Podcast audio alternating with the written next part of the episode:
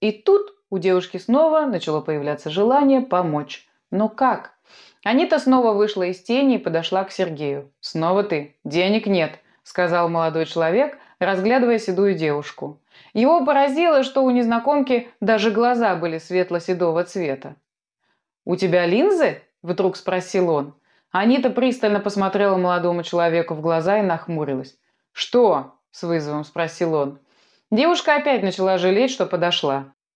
Тяжело вздохнув, она пошла к колонне. «Стой!» – неожиданно сказал Сергей. Анита остановилась и обернулась. «А ты здесь давно сидишь? Ну, то есть ты здесь часто бываешь?» Анита стояла и недовольно смотрела на парня. «В смысле, несколько дней назад я приходил сюда с одним мужиком». Анита кивнула. «Так ты это видела?» – обрадовался парень. От радости он схватил девушку за плечи, потом опомнился и отпустил так резко, словно обжегся. «Прости, я уже начал сомневаться, что это было на самом деле». Сергей потрепал себя за волосы на затылке и смущенно спросил, «А ты видела, куда он ушел?» Девушка кивнула. «И куда?» Анита улыбнулась и показала на стену.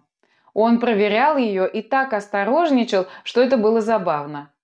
Новость о том, что Сергей не единственный, кто видел человека, ходящего сквозь стены, очень взбодрила юношу. «А ты случайно не знаешь, как у него это получилось?» Анита нахмурилась. Она знала, что помогать новичкам нельзя. Но это был не первый раз, когда ей приходилось нарушать закон общества координаторов. Девушка посмотрела Сергею в глаза и поднесла указательный палец к губам. «Буду нем, как рыба», – ответил молодой человек и сделал вид, что застегнул губы на молнию. Анита подошла к стене и коснулась ее.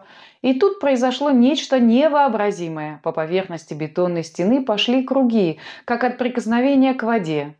Девушка убрала руку, и постепенно поверхность бетона успокоилась и снова стала ровной. Сергей стоял, глядя на завораживающие круги, а потом медленно повернулся к Аните. «Как?» – потрясенно спросил он.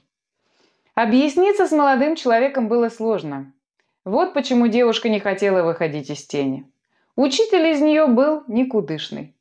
Стараясь объясниться, девушка начала машинально махать руками. Кисти рук выгибались, показывая привычные символы. «Ты не Майя?» Глядя на жестикулирующую девушку, догадался Сергей. Она кивнула.